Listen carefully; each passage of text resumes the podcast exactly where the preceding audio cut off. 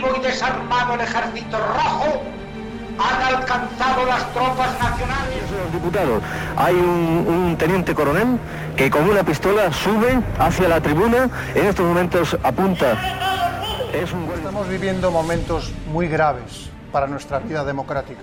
Y en estas circunstancias quiero dirigirme directamente a todos. de cercanías que circulaban Esto es Historias de la Historia. Dirige y presenta Fernando Lumbreras.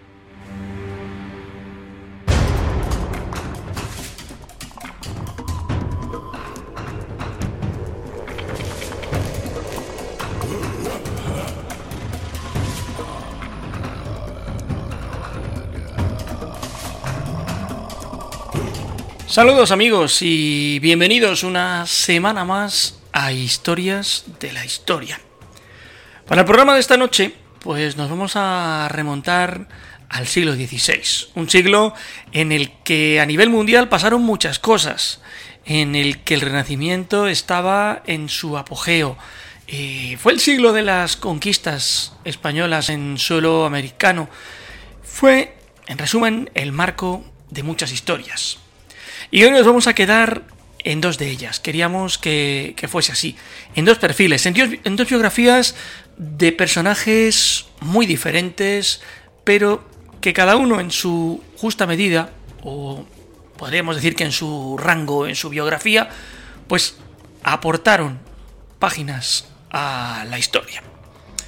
No os perdáis los próximos minutos. En la primera de las historias de esta semana nos vamos a centrar en la vida de uno de esos hombres que pasaron a las crónicas de la posteridad siendo soldados. Y además por algo que va más allá también de lo estrictamente militar. Esta noche arrancamos historias de la historia para contaros quién era Blasco de Garay.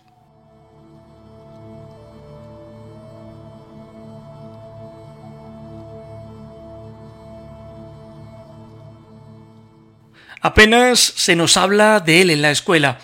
De hecho, no hay estudios que indaguen en la figura de este personaje que se cree llegó al mundo en el año 1500. Eso sí, no se sabe dónde. No sabemos nada acerca de su familia, de los antecedentes familiares, nada. Sus primeros años de vida están en el más profundo de los secretos. Eso sí, la primera referencia que encontramos sobre su vida habla de que era mecánico o maquinista.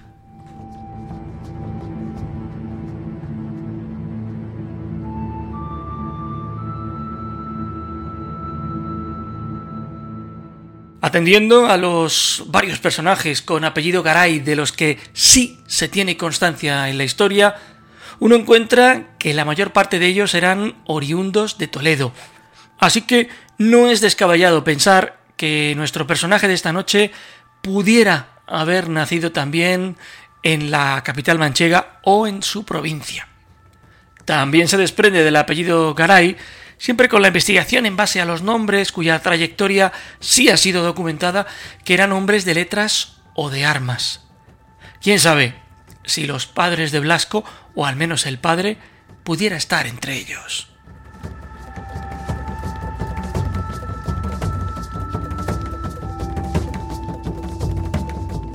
Desde luego, o así se ha querido creer, sirvió en el ejército y también, con todas las suposiciones del mundo, en la armada, pues en determinados contextos se le ha hecho llamar capitán de la mar.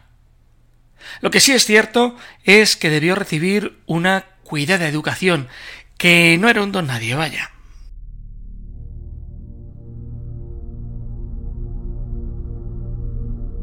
También es verdad que pudo haberse formado de manera autodidacta, alcanzando gran destreza en el desarrollo y siendo aficionado a los ingenios y a los inventos. El rey Carlos I debía tenerlo además en alta estima, porque sí que encontramos una cédula real el 22 de marzo de 1539 en la que se pide abiertamente que se invierta en los proyectos que había desarrollado Blasco de Garay.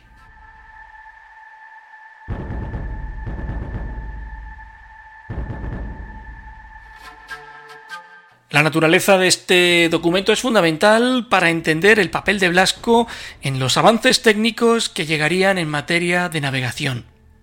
En él, el primero de los personajes de esta noche habla de un juego de ruedas motrices susceptibles de ser utilizadas como motor de embarcaciones reemplazando la navegación a vela.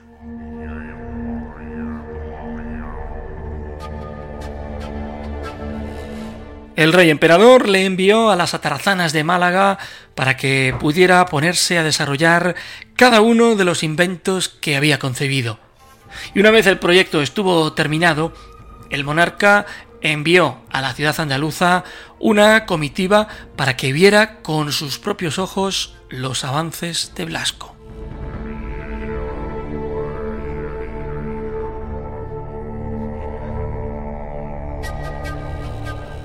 El inventor se jactaba de haber creado un mecanismo que permitía a un barco navegar en aguas tranquilas sin remos ni velas.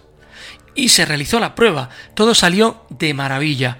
Los propios emisarios no podían creer en lo que estaban viendo.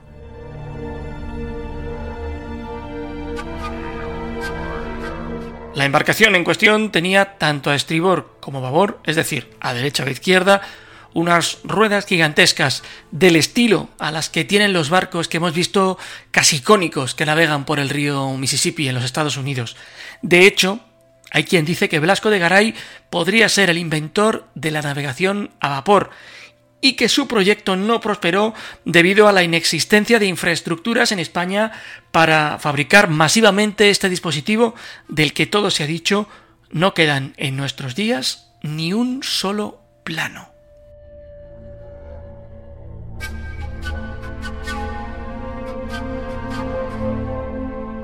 Lo cierto es que el invento de Blasco es muy posible que no tuviera el vapor como impulsor, sino a hombres que movían un complejo juego de ruedas dentadas que hacían que el convoy se desplazara.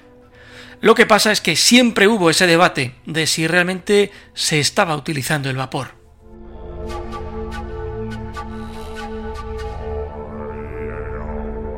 Esta confusión tiene un origen perfectamente identificado el Archivo General de Simancas. A comienzos del siglo XIX, su director, Tomás González Hernández, envió una carta a un conocido historiador de la época, Martín Fernández Navarrete, en la que decía que había encontrado documentación relevante que hacía pensar que el marino habría inventado un sistema de navegación a vapor, algún sistema que a partir de una caldera de agua caliente hubiese creado un mecanismo de movimiento.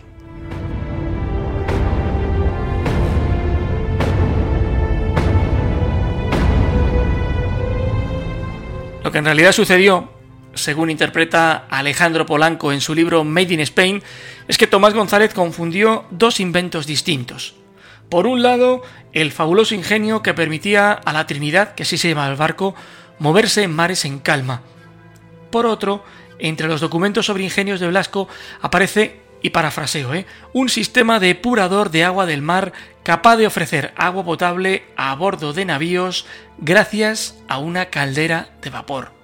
O sea, lo que hacía era condensar el agua de manera que se extraía la sal del, del mar, del agua del mar en ese proceso.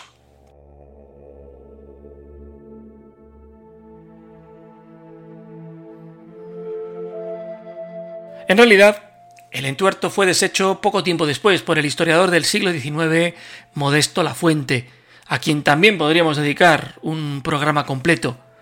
Lafuente se dispuso a investigar el asunto en el archivo de Simancas y tras examinar minuciosamente toda la documentación, sentenció que en las crónicas sobre las distintas demostraciones de Blasco de Garay, también las hizo en Málaga y en Nápoles, cito textual, no se habla ni una palabra de calderas, ni se menciona el vapor, ni con este nombre, ni con otro que pudiera significar este admirable motor, sino completamente de ruedas movidas por hombres y dispuestas con cierto artificio.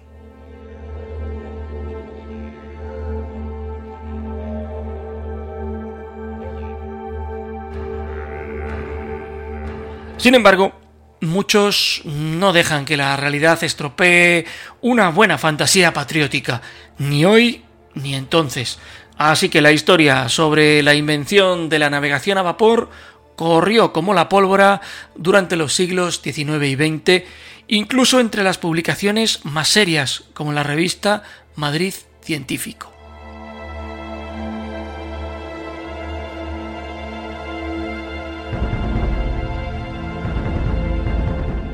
El tema adquirió tanta popularidad que el francés Honoré de Balzac escribió una obra de teatro que se estrenó en París en 1842, titulada Les Ressources de Quinola, que se centra en este argumento precisamente, aunque lo situó unas décadas más tarde en el tiempo, después del desastre de la Armada Invencible. Un inventor español crea una máquina de vapor para revolucionar la navegación.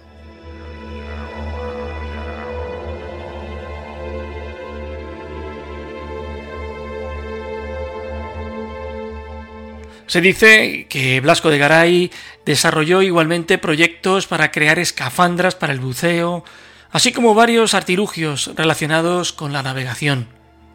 Y si un misterio fue cuándo nació y dónde, también lo fue dónde falleció o cuándo.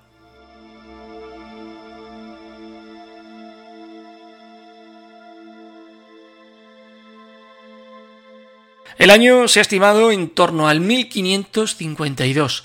No se sabe ni la causa de su fallecimiento, ni el lugar donde se produjo, y mucho menos dónde se enterró el cuerpo. Eso sí, la naturaleza de sus prodigios aún continúa dando que hablar, y os aseguro amigos que me parece triste y raro que no se haya investigado más a fondo la vida de este personaje, al que por cierto se le han dedicado calles en muchos municipios de España incluso en su capital.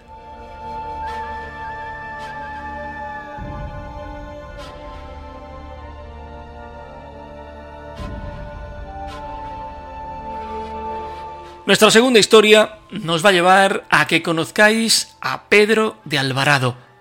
No fue inventor ni nada de eso, y su nombre pasó a la historia por ser uno de esos personajes imprescindibles en la conquista de América, aunque para ello hubiese de firmar algunas páginas muy negras.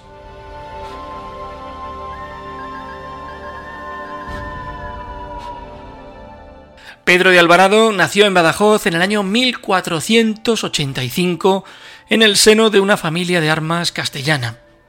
Con 27 años desembarca en el continente americano junto a varios de sus hermanos, llegando como integrantes del séquito del virrey Diego Colón, el hijo mayor de Cristóbal. Apenas un año después, nuestro segundo personaje de esta noche estaba inmerso en la conquista de Cuba.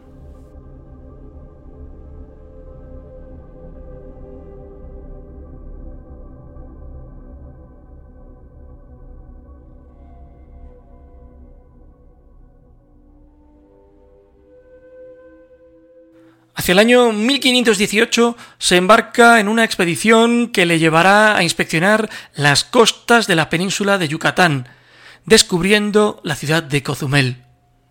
Fue el primer europeo en navegar el río Papaloapán. De hecho, la ciudad de su desembocadura se bautizó como Alvarado en su memoria.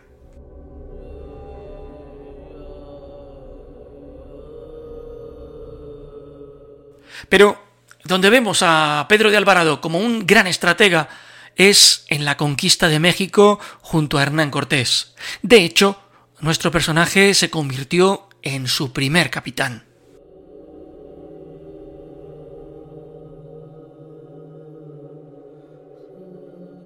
Participó en no pocas batallas. La más importante llevó a los españoles a la conquista de Tlaxcala. Con la capitulación de la ciudad, contrajo matrimonio con la princesa tlaxcateca Tecueljuencin, rebautizada como Doña Luisa. Eso sí, se casó por el rito indígena que permitía la poligamia.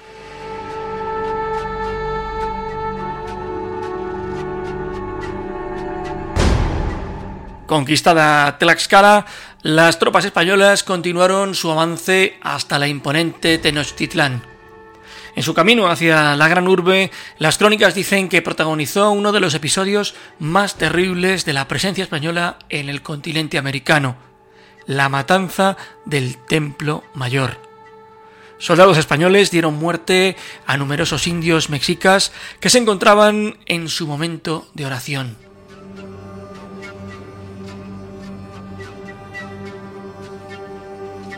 El resultado de esta deplorable acción fue un episodio de venganza por parte de los propios mexicas que derivó en la primera gran derrota de los ejércitos españoles en América, la conocida como Noche Triste.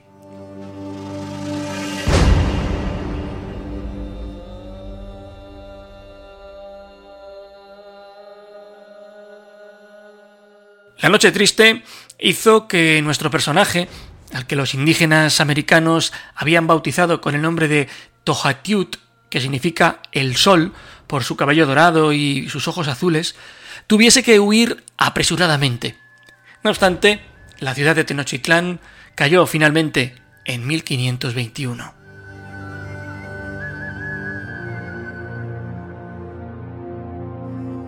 Tras la conquista de la capital de los aztecas, Cortés envió a su hombre hacia el sur. Pedro de Alvarado y sus hombres conquistaron los territorios actuales de Guatemala, El Salvador y Honduras.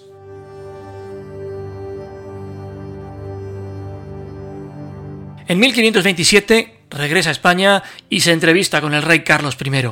Es este su momento de mayor gloria al recibir del emperador los nombramientos de gobernador, capitán general y adelantado de Guatemala, más de lo que conseguiría nunca Cortés de Nueva España. Sin embargo, a su vuelta a América en 1529, el gobernador de la Nueva España lo encarceló y lo procesó. Solo pudo librarse del cautiverio por la intervención de su amigo Hernán Cortés.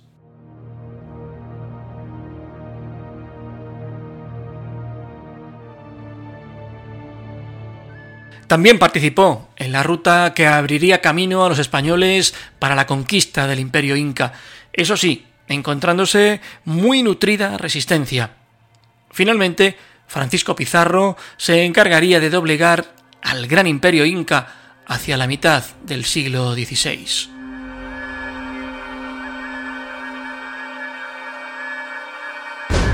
Alvarado hubo de tomar posesión de su cargo como gobernador de Guatemala y Honduras, y esa vida, lejos de la acción y del campo de batalla, no le satisfacía especialmente. Él era un hombre de armas, un soldado. Así que cuando el virrey Antonio de Mendoza y Pacheco le encomendó la labor de sofocar una rebelión de los indios caxcanes y chichimecas, no se lo pensó y alistó a sus mejores hombres. Este acontecimiento fue bautizado como la Guerra del Mixtón.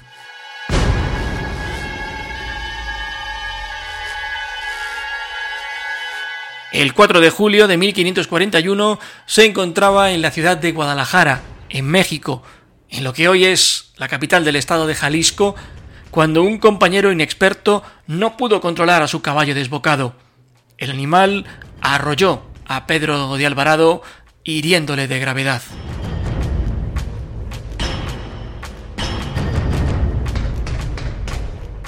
Falleció al poco tiempo.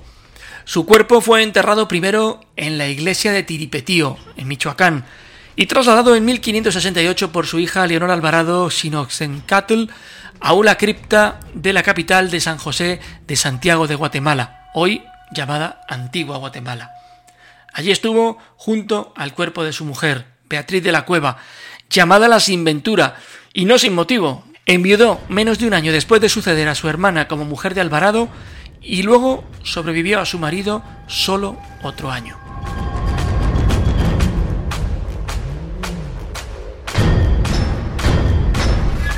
El cuerpo del conquistador y fundador de la ciudad sigue en dicha iglesia después de que fracasara el intento de enterrarle en un monumento levantado en su memoria debido a la presión popular.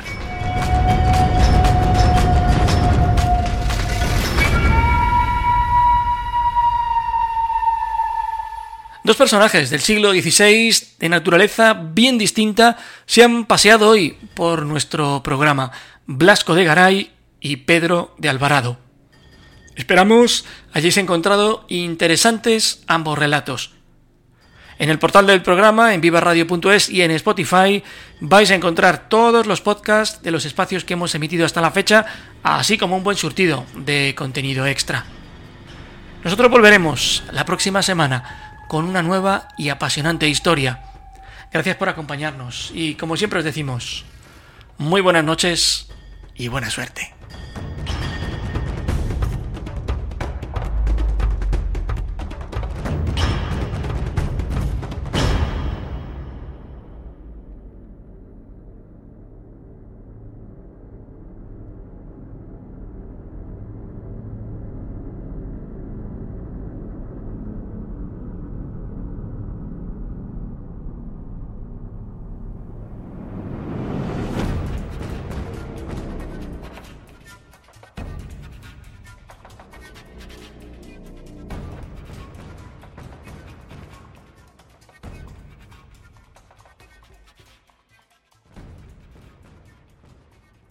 Viva Radio, tu radio de viva voz.